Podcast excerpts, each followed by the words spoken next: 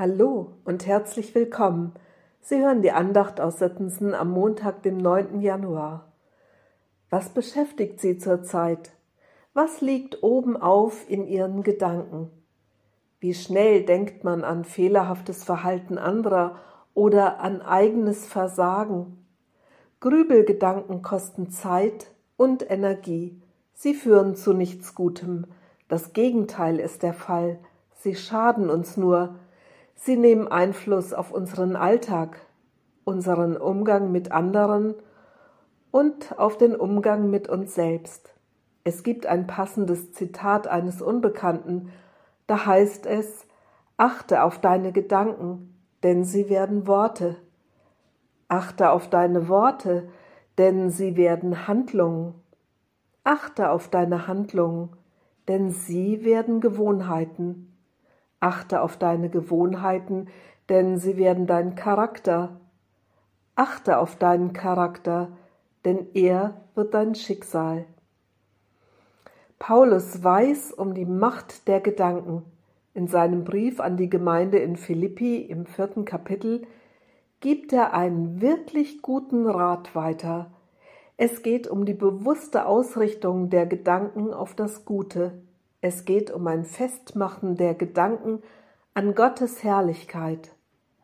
Mir gefällt die Wortwahl einer englischen Bibel.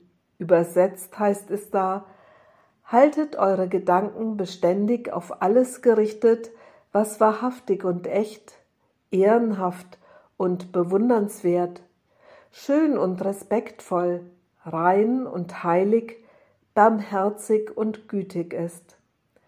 Macht eure Gedanken an jedem herrlichen Werk Gottes fest und lobt ihn immer. Die Gedanken dauerhaft auf das Gute ausrichten. Das wäre schön, wenn ich das könnte. Meine Gedanken verhalten sich eher wie Affen, die völlig unkontrolliert bald in den einen Baum springen und bald in den anderen. Dabei machen sie noch einen Höllenlärm. Was tun? Ich muss erst einmal wahrnehmen, dass diese Gedankenaffen da sind. Dann kann ich fragen, ob das stimmt, was da in mir vorgeht. Damit gehe ich innerlich schon auf Distanz. Ich kann mich bewusst dem zuwenden, was Paulus vorschlägt, dem, was förderlich und was heilsam ist. An dieser Stelle hilft es mir, wenn ich damit beginne zu danken. Ich bedanke mich bei Gott für diesen und jenen Menschen, für Alltägliches und Besonderes. So fällt es mir leichter, mich neu auf Gutes zu fokussieren. Dann ändert sich etwas in meinem Denken. Häufig leider nur für kurze Zeit. Aber ich will nicht aufgeben.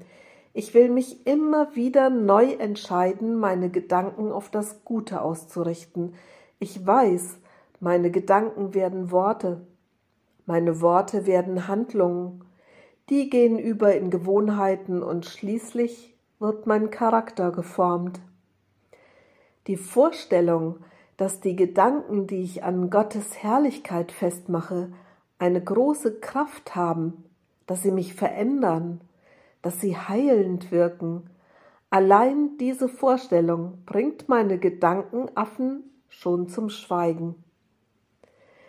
Die Anweisung von Paulus ist für mich ein guter Anstoß.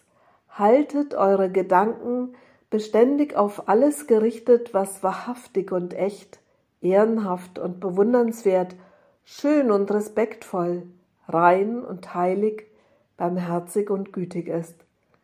Macht eure Gedanken an jedem herrlichen Werk Gottes fest und lobt ihn immer. Ich wünsche Ihnen gute Gedanken an diesem Tag. Ihre Gisela Wichern